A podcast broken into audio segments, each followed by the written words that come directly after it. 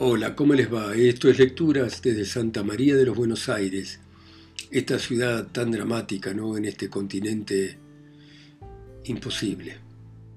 Y vamos a continuar con la historia de Hamlet, de William Shakespeare, donde Hamlet está actuando como un loco y Polonio, el padre de Ofelia, está tratando de investigar qué es lo que le ocurre para comunicárselo a su madre, la reina, y al rey. ¿Qué lee, señor? Hamlet, palabras, palabras, palabras. Polonio, ¿y de qué tratan, señor? Hamlet, ¿quién? ¿Quién tratan? Polonio, quiero decir lo que lees, señor, ¿de qué trata? Hamlet, son calumnias, porque el canalla satírico dice acá que los viejos tienen la cara llena de arrugas, la barba cana y los ojos que segregan savia de ciruela, o que andan faltos de juicio y de muslos muy flojos. Todo eso, señor, aunque lo creo enteramente y de manera firme, no me parece que sea correcto escribirlo de esa manera. Vos mismo volverías a mi edad si pudieras caminar hacia atrás como un cangrejo. Polonio aparte. Será locura, pero tiene lógica. ¿Quieres ir donde no haya tanto aire? Hamlet. ¿A mi tumba? Polonio. Ahí sí que no hay aire, aparte. Qué justas suelen ser sus respuestas, ¿no? A veces la locura acierta. Cuando la cordura y el juicio no dan ningún fruto, voy a dejarlo y voy enseguida a tratar de pensar el modo de que se encuentre con mi hija Ofelia. Honorable señor, humildemente, te pido licencia para poder retirarme. Hamlet. No podés pedirme nada que yo no te dé con el mayor gusto, salvo mi vida, mi vida. Polonio. Adiós, señor.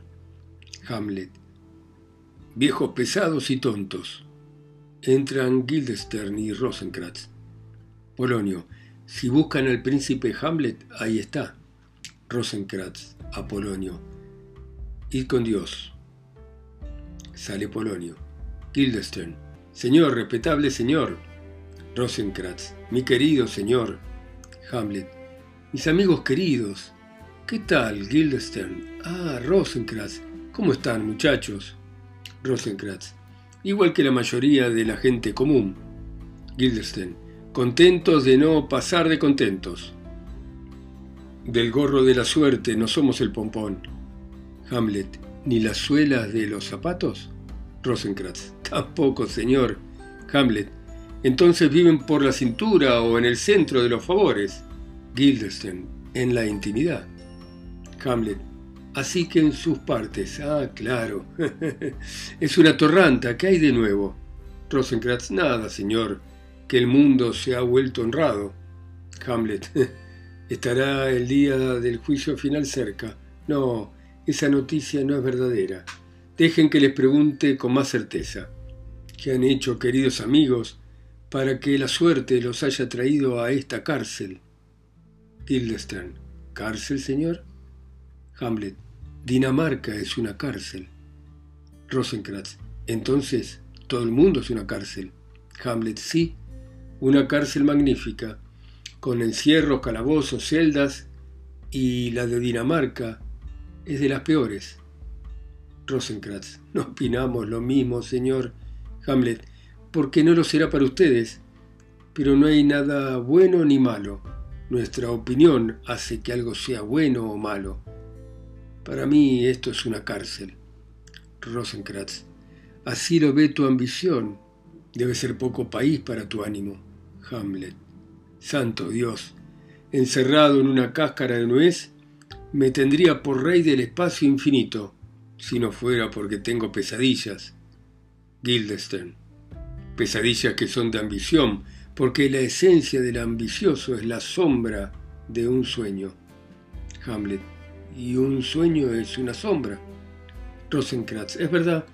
Y considero a la ambición una sustancia tan poco palpable que sería la sombra de una sombra. Hamlet.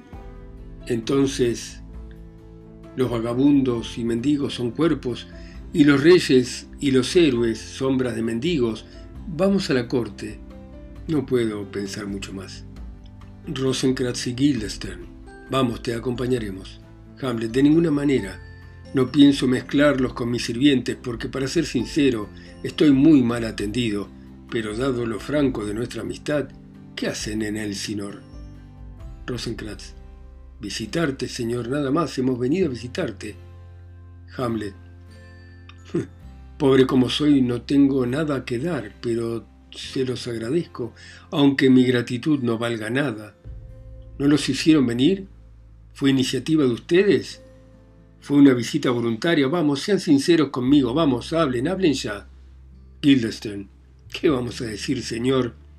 Hamlet, lo que sea con tal que tenga que ver con el asunto. Los hicieron venir. En la mirada de ustedes se lee una confesión que el pudor no es capaz de disfrazar. Sé que los reyes los hicieron venir.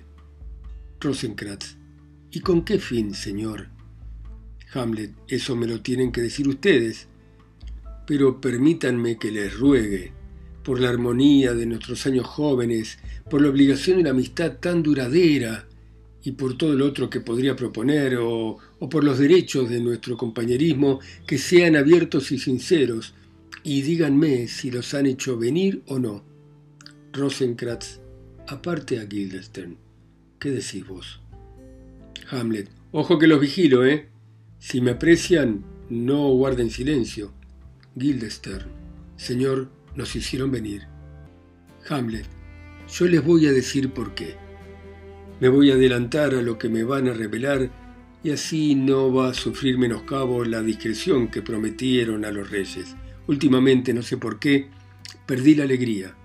Dejé todas mis actividades y me siento tan deprimido que esta bella estructura que es la Tierra me parece un promontorio estéril. Esta bóveda regia, el cielo, ¿ven? Este firmamento maravilloso, este techo majestuoso, adornado con fuego de plata y oro, me parece nada más que una asamblea de flujos inmundos y podridos. Qué obra increíble y maestra es el hombre, qué noble es su pensamiento, qué infinitas son sus potencias, qué admirable y perfectas sus formas y sus movimientos, qué parecido un ángel en cada acto y a un Dios en cada pensamiento. La gala del mundo, el arquetipo de toda criatura y sin embargo, ¿qué es para mí esta quinta esencia del polvo? El hombre no me gusta, no, tampoco la mujer, aunque por tus sonrisas pareces pensar que sí. Rosencrantz, señor, no estaba pensando tal cosa. Hamlet, entonces, ¿por qué te reíste cuando he dicho que el hombre no me gusta. Rosencrantz, señor, de pensar en la cuaresma que le vas a dar a los cómicos. Los dejamos atrás cuando venían hacia acá a ofrecerte sus servicios. Hamlet, el que haga de rey va a ser bienvenido. A su majestad le voy a pagar tributo. El caballero andante va a usar su espada. El amante no va a suspirar en vano. El excéntrico terminará su papel en paz. El gracioso hará reír a los que pronto ríen, y la dama hablará sin tapujos, que si no, el verbo suelto va a andar cojo. ¿Qué cómicos son estos? Rosencrantz, los que tanto te gustan, los actores de la ciudad. Hamlet, ¿cómo es que viajan? Siendo estables, gozan de más beneficios y de más fama. Rosencrantz, creo que los prohibieron actuar después de un disturbio reciente que hubo. Hamlet. ¿Y son tan renombrados como cuando yo estaba en la ciudad? ¿Tienen tanto público? Rosencrantz. No, claro que no. Hamlet, ¿cómo es eso? ¿Es que ya están pasados de moda? Rosencrantz. No, no, se mantienen a su altura. Pero ha nacido un grupo de chicos jóvenes, unos pollos que chillan a más no poder, y se los aplaude de manera escandalosa. Están de moda, y tanto se meten con el teatro popular como ellos lo llaman, que el galán de espada en la cintura le tiene miedo la pluma y ya no los vuelve a frecuentar. Hamlet. Así que, muchachos nuevos, jóvenes, ¿quién los patrocina? ¿Cómo se mantienen? ¿Seguirán en el oficio cuando cambien su voz y sean mayores? ¿Y si acaban con los teatros populares? Que eso va a ser lo más probable si no hay otra cosa. ¿No dirán que sus poetas les hacen daño obligándolos a criticar su propio futuro? Rosenkratz, la verdad es que ha habido mucho ruido de ambos lados y la gente no ve nada malo en el debate. Durante un tiempo no se vendía un argumento en el cual no se pelearan autores contra actores. Hamlet, ¿es posible eso? Guildenstern, bueno, se ha escrito con mucho ingenio. Hamlet, ¿y la gloria se la llevan los jóvenes? Rosencrantz, sí, señor, y al mismo Hércules con toda su carga. Hamlet, tan raro no es, porque mi tío es rey de Dinamarca, y los que en vida de mi padre le hacían burla, Ahora dan 30, 50, 200 ducados por un retrato suyo en miniatura. Hmm, estoy convencido de que hay algo anormal en todo esto, como podría demostrar la filosofía. Toque de trompetas. Guildenstern. Ahí llegan los cómicos. Hamlet.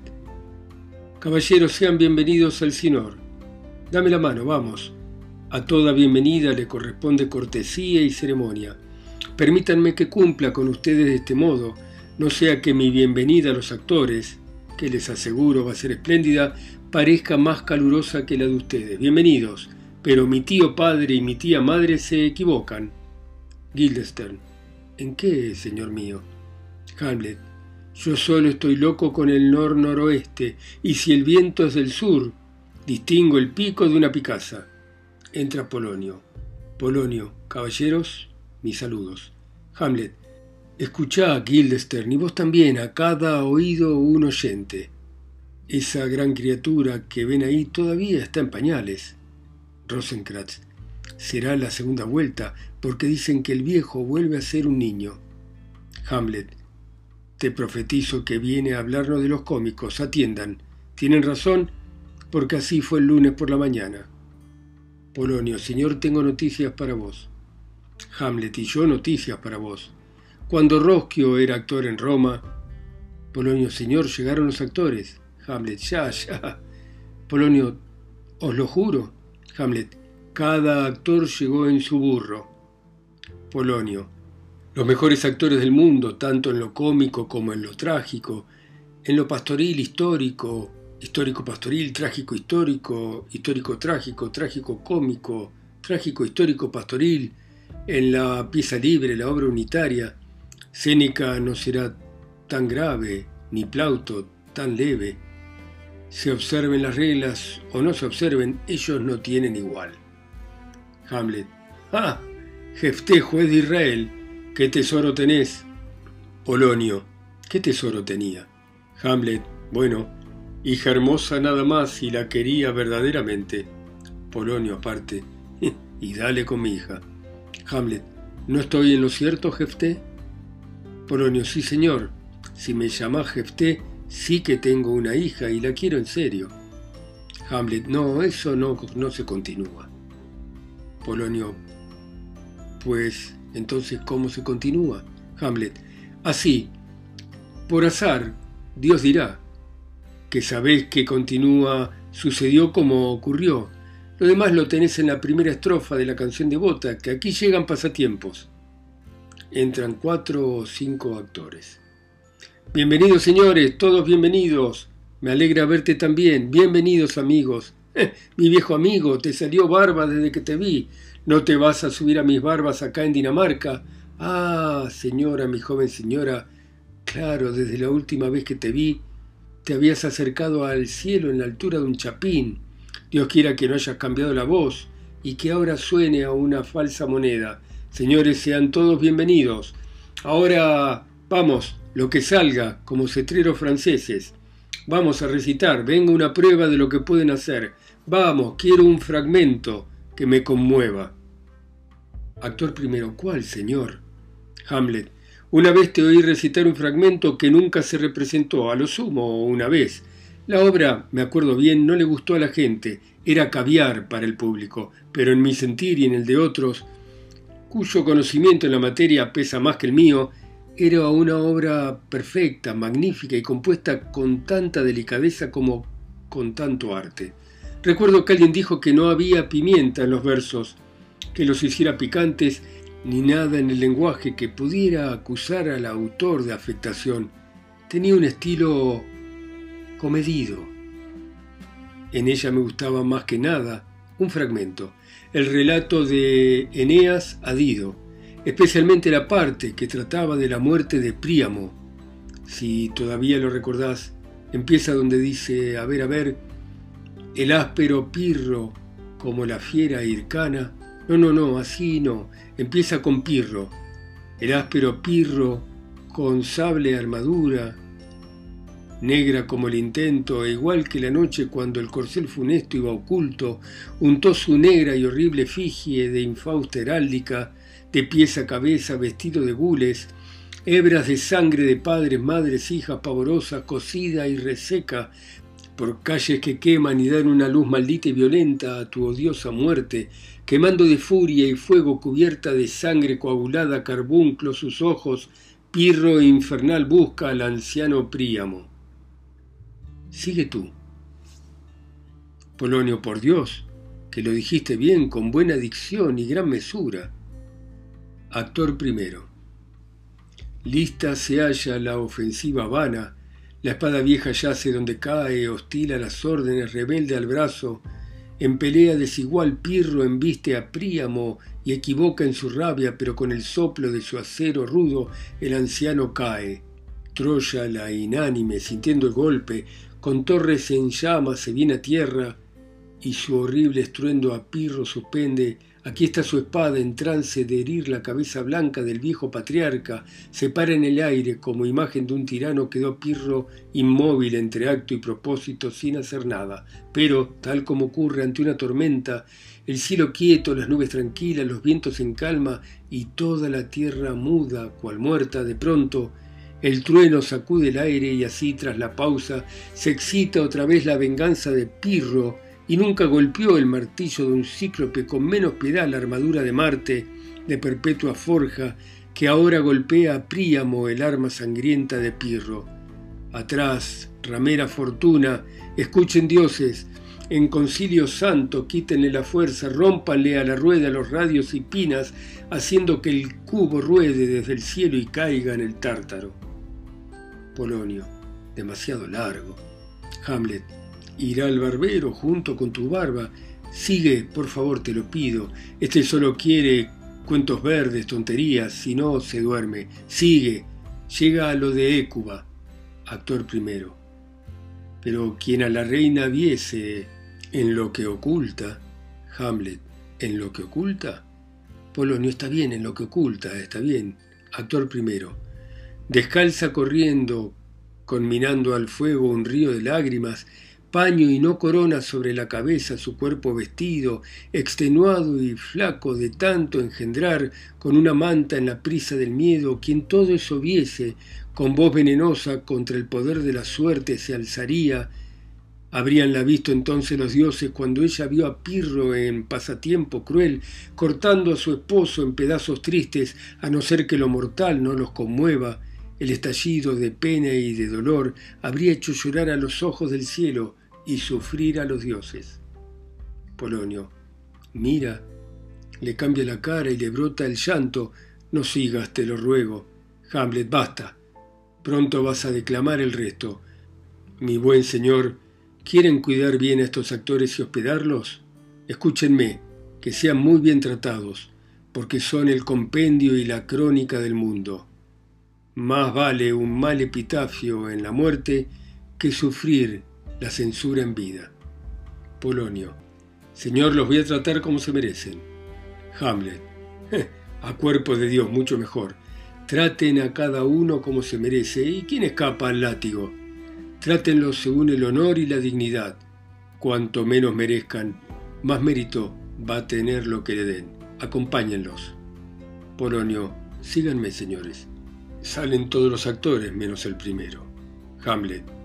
Síganle, amigos, mañana habrá función. Oye, amigo, ¿podés representar el asesinato de Gonzago? Actor primero. Claro, mi señor. Hamlet. Será entonces mañana la noche. Si es necesario, podés aprenderte de memoria un fragmento de 12 a 17 versos que yo puedo escribir e intercalar. Actor primero, claro, mi señor. Hamlet, muy bien. Sigue el caballero y por favor, no te burles de él. Sale el actor primero. Mis buenos amigos, hasta la noche. Sean bienvenidos a El Sinor. Rosenkrantz, despidiéndose. Mi señor. Salen Rosenkrantz y Guildenstern. Hamlet. Queden con Dios. Ahora estoy solo. Qué desgraciado soy. Qué miserable canalla. ¿Acaso mi conducta no afea el que este actor en su fábula, fingiendo sentimiento, acomode su alma a una imagen que su rostro palidezca, le broten lágrimas, el semblante le cambie, la voz se le corte y que aplique todo el cuerpo a la expresión de su imagen? Y todo por nada, por Écuba. ¿Quién es Écuba para él o él para Écuba que lo hace llorar? ¿Qué haría si tuviese el motivo y la llamada al sentimiento que tengo yo? ahogar el teatro con lágrimas, gritar con su clamor los oídos del público, enloquecer al culpable y aterrar al inocente, sorprender al ignorante y suspender los sentidos del oído y de la vista. Pero yo, desganado, me arrastro en la apatía como un soñador, impasible ante mi causa y sin poder decir palabra, no, ni por un rey cuya vida, su bien más preciado, fue destruida. ¿Soy un cobarde? ¿Quién me llama cobarde? Me da en la cabeza, me arranca la barba, me sopla la cara, me tira de la nariz, me acusa de mentiroso en cuerpo y alma. ¿Quién? Lo sufriría, porque seguro que soy dulce como una paloma y que no tengo el veneno que encona los agravios que si no ya habría cebado a los desgraciados del cielo con la asadura de este ruin. Canalla inhumano, desnaturalizado, desleal, oh venganza, qué torpe soy yo, hijo de un padre querido al que asesinan, movido a la venganza por cielo e infierno, como una puta me desfogo con palabras y maldigo como una torranta o fregona. ¡Qué vergüenza! Vamos, cerebro, trabaja, trabaja. Oí decir que unos culpables que asistían al teatro se impresionaron a tal extremo con el arte de la escena que instantáneamente confesaron sus delitos porque el crimen, aunque mudo, al final habla con una lengua milagrosa. Voy a hacer que estos actores reciten algo como el crimen de mi padre en presencia de mi tío. Voy a observar sus gestos. Voy a meter mis manos en la herida. Al menor sobresalto, ya sabré qué hacer. El espíritu que he visto, quizás el demonio, cuyo poder le permite adoptar una forma atractiva, sí, y tal vez por mi debilidad y melancolía, porque es poderoso en esos estados y tal vez por eso me engaña para condenarme. Quiero pruebas que sean concluyentes. El teatro es la red que va a atrapar la conciencia de este rey. Sale. Bueno, gracias por escuchar a Hamlet, ustedes en sus países, ciudades, continentes o islas, a través de mi voz acá, sola y lejos en Santa María de los Buenos Aires. Chao, hasta mañana.